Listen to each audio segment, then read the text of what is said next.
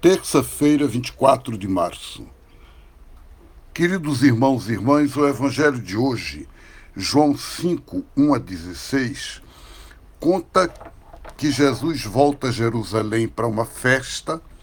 No Evangelho de João, há várias festas em Jerusalém, festas religiosas, e Jesus vai.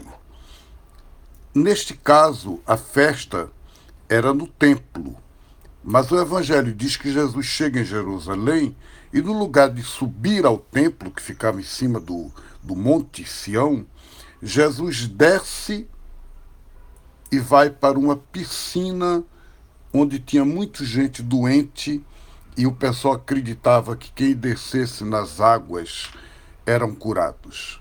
É interessante, primeiro porque é, Jesus vai à religião popular. Jesus acolhe e aceita a fé do povo como ela é. Não fica dizendo que não desce anjo ou que a água não, não cura. Ele simplesmente acolhe aquilo. É interessante a gente ouvir esse evangelho no dia 24, porque no domingo passado, 22, foi o Dia Mundial da Água na ONU.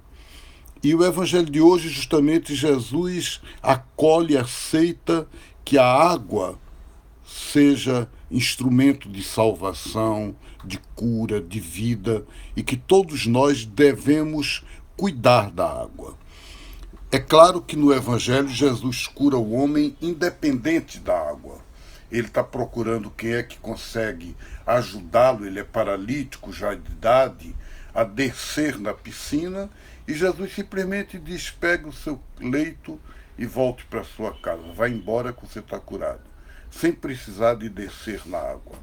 Mas é interessante o fato de ser a partir da religião popular, de ser de uma forma muito humana. Por exemplo, Jesus diz ao homem curado: tome o leito e vá para casa. E a gente fica pensando, ele curou, podia deixar ali cama e tudo e ir embora, mas Jesus diz para ele: não, você carrega o seu leito. Você tem a sua carga, tem sua história. A gente não rompe com o passado.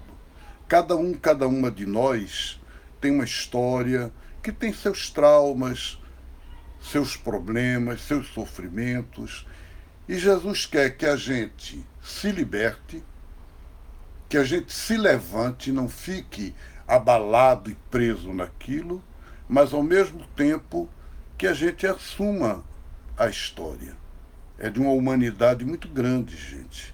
É de um carinho muito grande com a gente. Então, eu queria que a gente vivesse isso hoje, sentisse isso.